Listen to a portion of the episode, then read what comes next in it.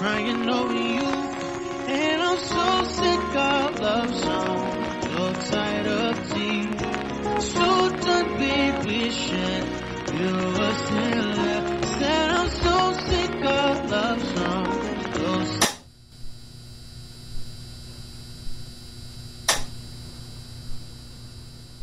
Não quero lhe falar, meu grande amor,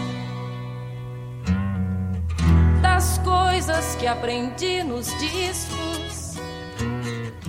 Quero lhe contar como eu vivi e tudo o que aconteceu comigo. Viver é melhor que sonhar. Eu sei que o amor é uma coisa boa. Mas também sei que qualquer canto é menor do que a vida de qualquer pessoa.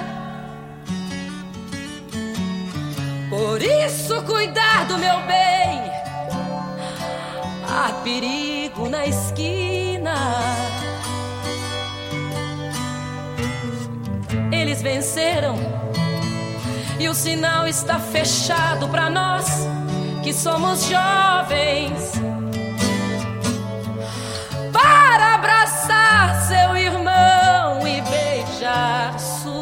Sua menina na lua.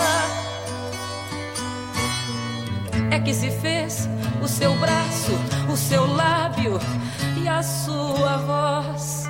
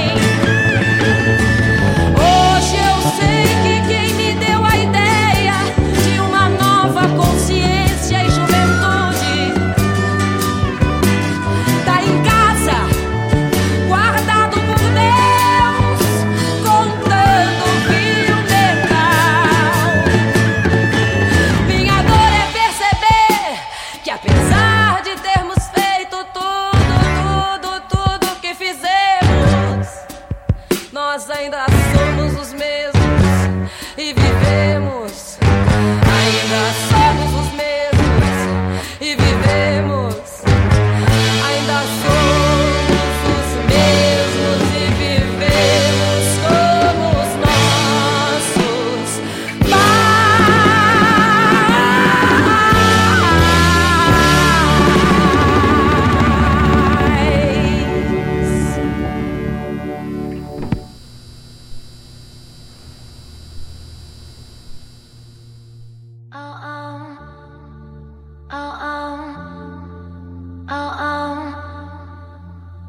Acabaram de ouvir como nossos pais da Elis Regina para começar um novo programa do Figurante. E quem que a gente vai falar hoje, Thiago? Hoje nós estamos com Paulo Piloto, que é um estudante de contabilidade da FEUSP, assim como eu e o Arthur. Uhum.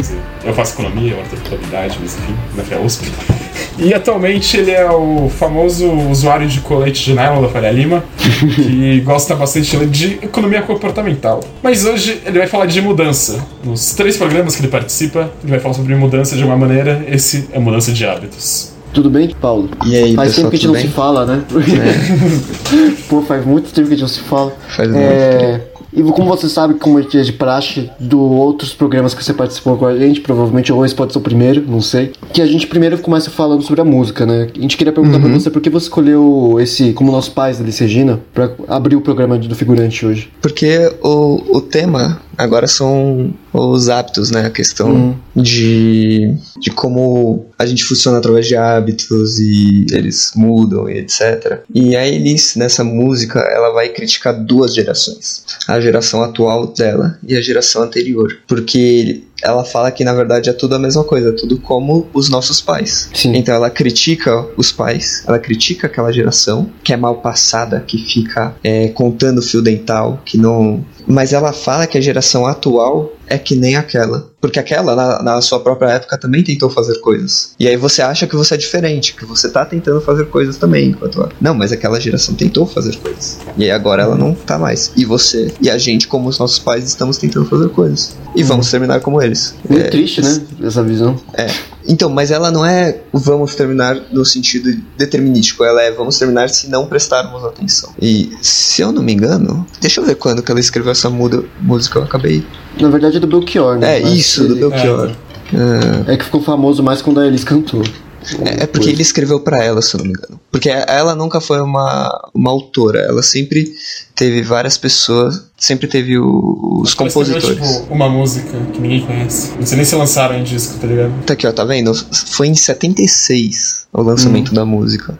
Então é um negócio complicado, faz muito mais sentido na- naquela época. Apesar de hoje em dia a gente ter muitas coisas que nos remetem à ditadura, né? Pouquinho, né? Pouquinho, quase nada. Né? Algumas pessoas que defendem. ditadura por aí. É, algumas pessoas que defendem a volta, o que não faz. Enfim. Hum, então.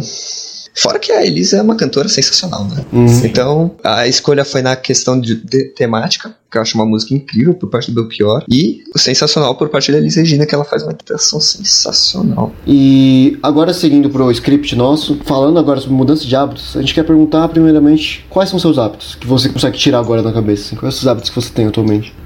Vamos ver. Além de abrir o Infomoney todo dia, né? Além de abrir o Infomoney.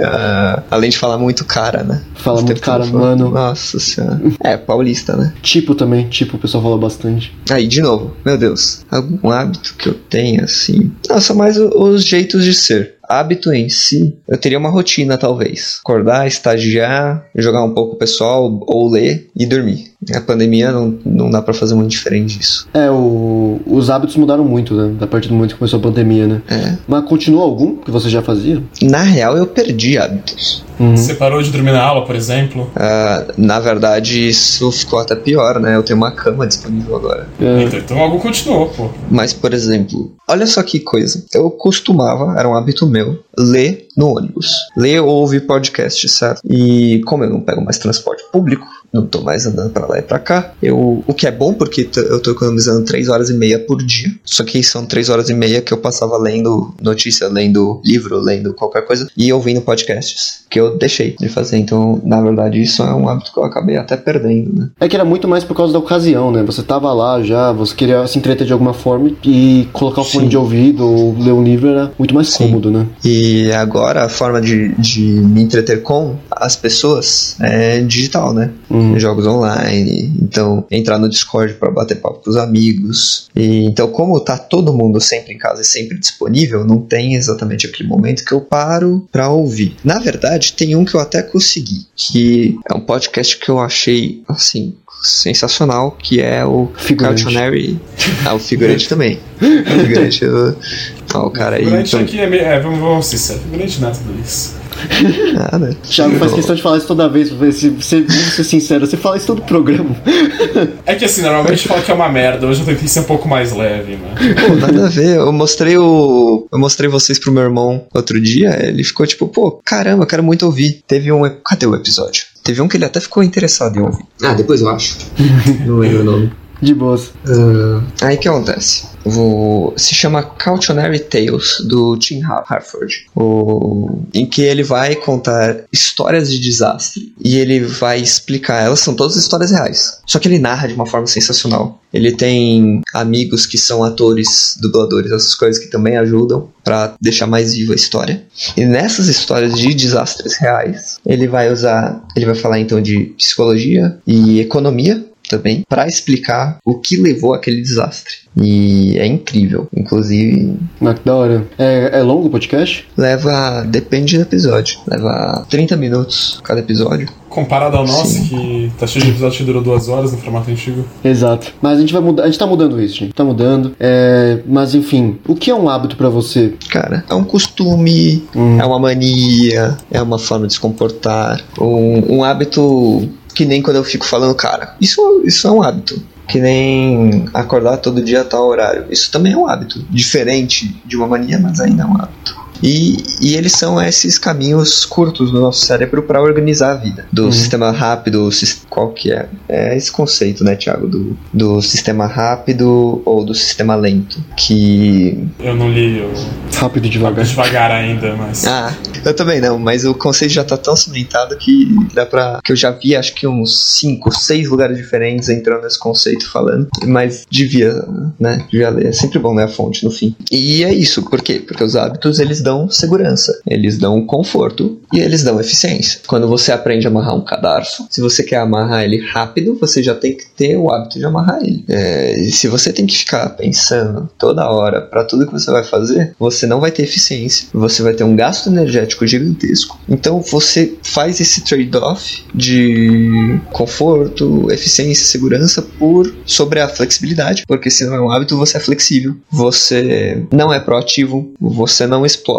Então é, é um pouco de trade-off aí. Inclusive, a maior parte dos vieses são causados por hábitos e pelo sistema rápido, né? Por exemplo, quando você tem o chamado viés de normalidade, que é o é o viés de quando você tem um plano formado na sua cabeça, você vai continuar com esse plano. A gente também tem outros shortcuts que a gente toma, e aí a gente vai entrar no, no Tasher, já em economia comportamental, né? Com as nuts dele. Sobre como, por exemplo, quando você quer aumentar a venda de um produto e você é um supermercado, você coloca na prateleira da altura dos olhos. Que isso leva aquelas pessoas que vão ter essas resistências a, a procurar, explorar, a mudar. E isso não é nem algo culpa das pessoas, nós mesmos somos assim. De novo, é, é o sistema rápido agindo. E, inclusive, os supermercados acabam vendendo essas prateleiras por um preço. Sim.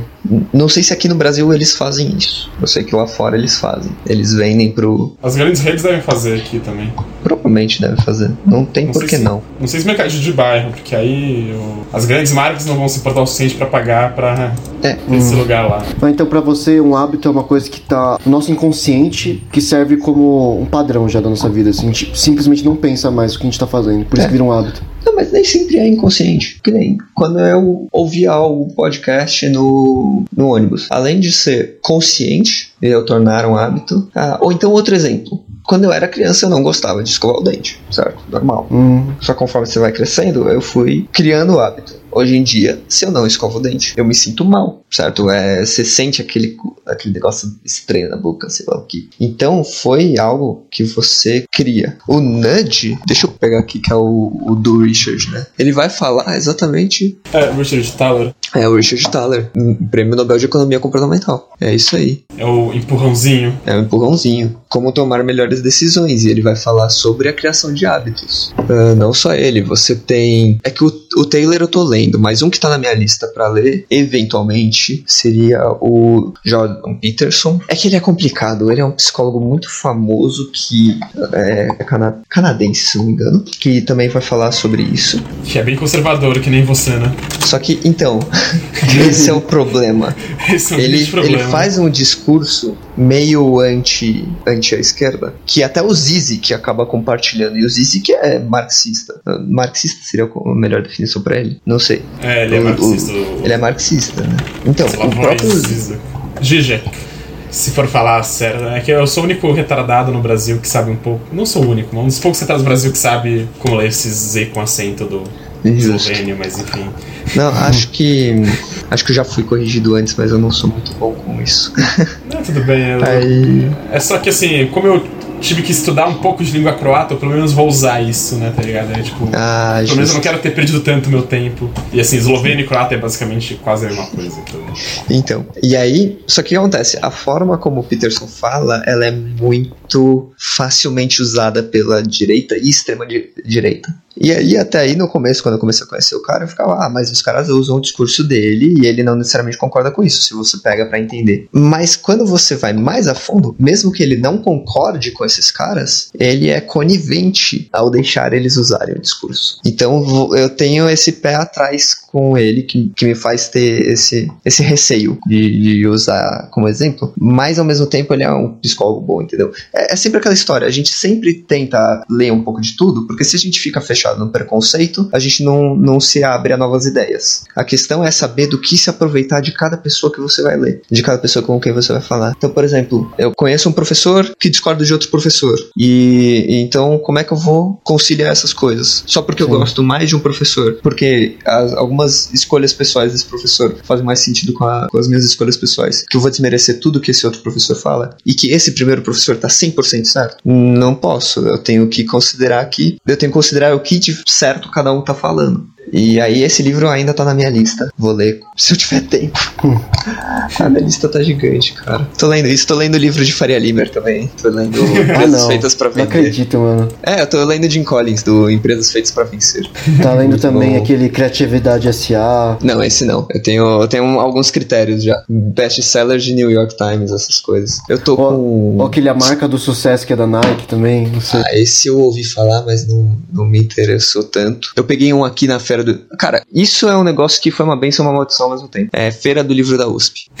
Porque é o seguinte, eu vou. Festa do livro. É, eu gasto dinheiro que eu não tenho. Eu fui com a minha irmã, eu comprei. Eu já tinha. Eu fui querendo comprar três livros. Isso foi no- em 2019, quando a gente teve a última presencial, né? Fui, comprei três, eu saí com seis. E, e disso foi tipo, eu tava com cinco. Aí minha irmã, vamos em tal barraca que eu preciso comprar tal livro. Eu, não, beleza, já comprei tudo que eu preciso, eu não preciso entrar. Aí eu fui, eu bati o olho em um livro que eu achei a arte incrível, achei lindo. E eu fiquei, eu tenho, já era, não dá. Eu levei aquele livro, sabe o que eu fiz? Falei, pronto, agora você compra o livro que você precisa, eu vou te esperar lá fora. Senão eu não vou conseguir parar. Então esse é um hábito ruim que você tem? Isso é. Não, mas uma capa de livro realmente é uma coisa que atrai muito, né? A gente gosta, a gente olha pra coisa e fala, eu quero. Eu quero comprar Cara, isso. eu lembro, eu sei exatamente qual que foi o livro dessa citação, que foi O Nascimento de Celestine. E o que que ele é? A história de um de uma é um urso, eu acho, é um urso velho que acaba encontrando uma ratinha e a história é linda, é linda. E ela, só que o livro, ele é contado por desenhos. É um quadrinho, então? Ele não é um quadrinho porque cada desenho é uma página inteira. E é sensacional porque ele é todo. É difícil. Ele tem um pouco de grafite, ele é meio pincelado, ele é todo desenhado à caneta, sabe? E como ele tem esse tom de esboço, porque ele é um livro que veio antes do filme, que eu descobri depois quando eu mostrei o livro pra uma amiga que ela ficou e falou: "Ah, O filme disso é lindo, maravilhoso. E, de- de novo, isso é outra coisa que tá na minha lista de coisas pra ver. É o, o filme da Celestine. Como ele é, é o livro que vem antes, conta a história de como, como o Ernest conheceu a Celestine, o, ele tem todo esse tom de esboço. E ele é lindo. Ou seja, foi realmente o livro que eu fui porque é visual. Porque eu sou um cara que adora desenho. Eu adoro desenho. É, você gosta de anime também, que eu sei. Então é foda essas coisas. Ah, temos um otaku aqui. Eu usando. otaku, mas não só animes. Eu, eu gosto de, de desenho no, no geral. Lá no. Eu já contei. Ocidental, é, ocidental também. É, ocidental também. Esse do Celestine é belga. Agora, voltando pro script sobre hábitos ainda. Voltando. É. É. Paulo, na sua visão, é difícil tirar um hábito? Sim, porque, que nem a gente falou, mudanças são dolorosas. Tanto são dolorosas que a- as sociedades primitivas, elas tratam a mudança como um rito de passagem, né? Sim. O rito de passagem da criança para adulto é sempre um desafio e é sempre uma dor. Inclusive, para quem lembra do Kung Fu Panda 2, você tem um exemplo perfeito disso, que é quando o Hugo Way vai ensinar, certo? Começo do filme. Uhum. O Way fala: próximo passo é você aprender a ter paz interior. Aí ele, como que você faz isso? Simples. 20 anos de meditação numa caverna. Ou um processo doloroso, extremamente doloroso. Uma, uma crise interna que vai te levar. Que, e aí ele dá o exemplo de que o, pra ele foi o Po aparecer como o dragão guerreiro. Porque ele nunca esperava aquilo. Pro Po foi a própria jornada de descobrir o passado dele. Foi um processo extremamente doloroso. É, outro exemplo disso. é, tem uma sociedade indígena que o rito de. é, existem formigas de fogo. Já ouviu falar das formigas de fogo? Já. que a que picada já. ela arde. Aham. Então, os caras eles pegam um monte dessas formigas, eles formam uma espécie de ninho, um, um negócio. Uhum. E aí os garotos que vão passar pra serem adultos têm que colocar a mão nesse ninho, cheio de formiga de fogo. E é, é extremamente doloroso. Mas da- dado isso, o garoto ele é transformado. Ah, na própria sociedade cristã, aproveitando que a gente tá na Páscoa, quer dizer, não, não vai sair na Não Páscoa. vai ser na né? Páscoa. Então, Tá gravando no sábado de aleluia pra quem. É.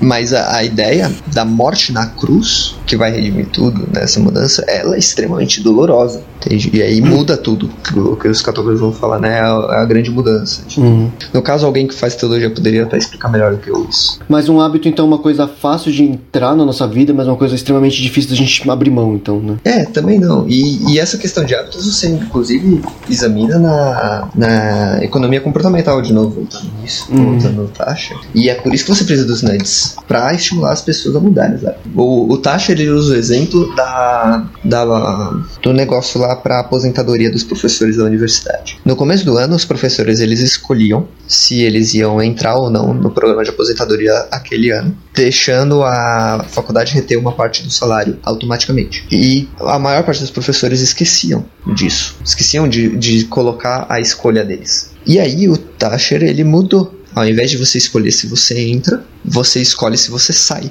A entrada se tornou compulsória e a saída opcional. Então ele não tirou a, escolha dos professores, só que ele fez com que você vai ter que escolher para sair. E as pessoas, como são resistentes à mudança, elas têm inércia, elas têm preguiça para fazer alguma coisa, a taxa de adesão para o programa de aposentadoria aumentou. O fundo de aposentadoria, né? Porque é um fundo. Ele, ele aumentou muito. Uh, outra coisa, por que, que você quer um fundo de aposentadoria que seja terceirizado? Esse é outro motivo de hábito.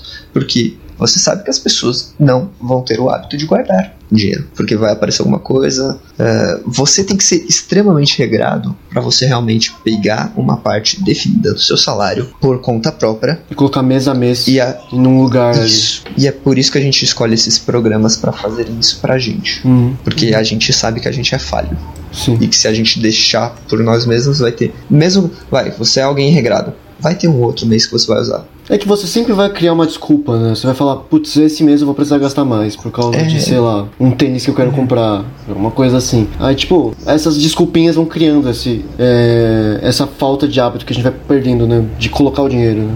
pra investir. Ou... É, é inclusive um dos motivos do porquê que eu acho que tinha que se ensinar finanças na escola. Não, não finança de juros, sei lá, o que que é a parte que você vê em matemática. Mas a, a questão de hábito mesmo. Educação financeira. É, educação financeira, até um pouco de economia mesmo. Uhum. Porque economia é algo que você aprende. Pô, Thiago, você é economista, você devia falar mais disso até. Que é aquela ideia de que você aprende a ver o mundo de uma forma diferente. Ah, mas acho que qualquer curso quase Qualquer- tem isso. Qualquer curso, mas a questão da. Mas qualquer curso vai falar que precisaria de, sei lá, introdução a, tipo, introdução a direito, por exemplo, introdução a jornalismo, introdução Cara, a essas coisas. Todo Então, jornalismo a gente tem Eu- bem mais ou menos em português. jornalismo a Direito- gente tem uma introduçãozinha, direito eu acho que tinha que ter também. Mas todo curso vai você- falar que precisa. A questão é, educação financeira é especialmente importante porque ninguém sabe como mexer com o dinheiro, né? É isso Sim. que a gente quer apontar mais ou menos. Nem a gente mesmo que, É que eu acho que que- estuda isso sabe direito como mexer com o nosso dinheiro. Inclusive, um dos negócios que eu brinco é que o curso de contabilidade muitas vezes foi um curso de como ser adulto. É que eu acho que assim, educação financeira em específico é uma coisa que assim, machuca muitas pessoas elas não saberem. Sim. Direito, elas acabam não sofrendo tanto na vida por não saber. Educação financeira, muitas vezes, você acaba fazendo decisões erradas, mais decisões erradas relacionadas que diferem mais durante a E vida. você cai num vídeo de trader, de day trader aí, e aí você perde mais dinheiro ainda É. no final. É, você perde a casa pro day trade, É. aí é foda. Esse que é o rolê ainda. É, quem tem acesso a uma educação financeira é normalmente quem já tem. É quem menos precisa. não precisa. Uhum. Agora, Tem um TED, inclusive, sensacional. É, vou traduzir mais literalmente o nome dele, que é, é Ser pobre não é ser burro, é não ter dinheiro. Porque ele vai, ele vai explorar toda essa questão de que não, aquelas pessoas não são menos, não tem menos mérito do que quem tem dinheiro. Elas não são mais burras do que quem tem dinheiro. Elas só não têm condições para tomar as mesmas escolhas. Se você vive no cheque a cheque, no aluguel a aluguel, como é que você realmente vai parar e falar, eu vou economizar isso? Só que qual que é o problema? Elas deveriam, mas não tem como. E aí como é que você vai chegar para ela e ela vai saber eventualmente que ela deveria? Como é que você vai ensinar ela a a fazer algum, algumas escolhas mais racionais exatamente para não perder mais dinheiro do que elas já perdem. É, educação financeira não é, é, necessariamente você guardar dinheiro, é você gastar conscientemente, né? Você saber é. como gastar o seu dinheiro. Né? Sim, teve um teste de QI, um estudo muito interessante sobre o QI em fazendeiros na Índia. Eles fizeram testes de QI antes da colheita e fizeram testes de QI após a colheita. E é interessante que os testes de QI antes da colheita, que é aquele momento em que o dinheiro. Porque, pensa, se a colheita é anual, você faz a venda uma vez no ano e você tem que viver o resto do ano da receita daquela venda. Então é um pessoal que tem que saber como vai guardar o dinheiro e como vai usar, porque vai ficar o ano inteiro na base daquela única receita. Então, momento pré-colheita, tá acabando, ele tá na tensão da colheita. Os testes de QI deram muito. Eu não lembro a pontuação agora mas eles deram abaixo, bem abaixo, do pós-colheita. E isso é, um, é, uma demonstração do estresse financeiro afetando as capacidades cognitivas da pessoa. A mesma pessoa teve um teste de QI muito melhor depois que ela fez a colheita. E é isso falando sobre a questão de educação financeira, né? Isso vai perceber. E porque é, a educação é importante exatamente para você não entrar nos hábitos de alguma coisa, entendeu? Ou transformar num hábito. Na verdade é, é isso, é, é transformar os seus hábitos ruins em hábitos hábitos bons. Porque esse é o ponto, existem os dois. É que, por exemplo, quando você transforma um luxo em um hábito, você não consegue mais se desfazer dele, né? Porque você não consegue mais se ver sua vida sem isso mais, né? E por isso que acaba te prendendo, né? É, é, dependendo da questão que, do gás que você pega, né? É aquela famosa coisa, quando as pessoas trocaram a Skol pela Heineken, elas nunca conseguiram voltar. É isso aí. Ambev, se quiser patrocinar. Ambev, é. é, eu digo que... ah, vi que é, é verdade. Eu vi que eu tô entrevistado aqui trabalhando na Ambev, ó.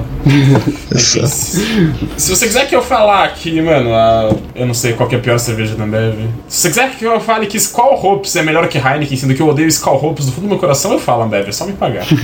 Mas enfim, é, a gente tá chegando pro final do programa, Paulo, então por isso que eu vou já perguntar para você uma das perguntas que eu acho legal a gente apontar aqui também é até onde é bom ter uma rotina? Até onde ela começa a nos prender, assim? Então, é, é aquele ponto que a gente comentou sobre a segurança, conforto, eficiência contra a, a flexibilidade. A rotina, ela vai te organizar. É, vamos, supor, vamos supor que eu fosse alguém de um cargo muito maior na Faria Lima. Se você não tem rotina, um controller, cara, você é um controller, uhum. beleza? Cargo alto em algum lugar. Se você não tem rotina, você vai perder alguma coisa. Vai perder. Inclusive, contabilidade é uma, é uma profissão de rotinas. Teve alguém, acho que foi uma das minhas primeiras supervisoras, assim, lá no planetário ainda. É uma, era uma advogada. E aí ela comentou para mim: contabilidade é uma carreira de calendário. Porque você vai chegar numa data específica e você vai fazer a rotina específica daquela data. E aí, se você não cria suas próprias rotinas, inclusive rotina não é só uma questão de hábito. Rotina pode ser tratado também como uma sequência de processos. E aí a gente vai começar a entrar mais na questão de é, engenharia de produção, né? Mais na questão